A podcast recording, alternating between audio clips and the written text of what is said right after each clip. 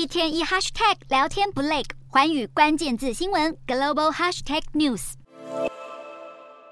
希腊外交部长才刚踏上土耳其国土，一看到前来接机的土耳其外交部长，马上来了一个拥抱相迎，两人随即紧握着彼此的手臂，互相寒暄。这个看似稀松平常的拥抱，却象征着两国常年的世仇关系有望迈向正常化。土耳其上周发生强震以后，希腊外长成为欧洲第一个访问土耳其的国家部长，双方都表明将努力通过对话来化解两国分歧。土耳其和希腊的长期对立可追溯到好几个世纪以前，两国因为领土和能源纷争，导致关系持续恶化。土国总统埃尔段还曾经扬言要侵略希腊。如今双方的互动终于有机会因为强震的救灾而获得改善。然而，和土耳其关系破冰的还不止这一国。亚美尼亚因为二十世纪初期发生种族灭绝事件，与土国长期交恶。现在为了赈灾救援，亚美尼亚时隔三十五年，首度开放连接土耳其边境的通道，好让物资能够迅速深入灾区。事实上，地震发生后没多久，就有来自亚美尼亚的救难队抵达土耳其协助救灾。灾情同样惨重的叙利亚，过去十多年因为战争而遭到孤立，使得国际救援难度增加。阿拉伯联盟在二零一一年将叙利亚停权，包括沙乌地在内的部分阿拉伯国家也和叙国当局断绝关系。然而，随着各国援助纷纷涌入，一架载运物资的沙乌地阿拉伯飞机也在时隔十多年后首度降落叙利亚国土。沙乌地人道救援组织表示，这只是第一架载运物资的飞机，之后还会有另一架飞抵叙利亚。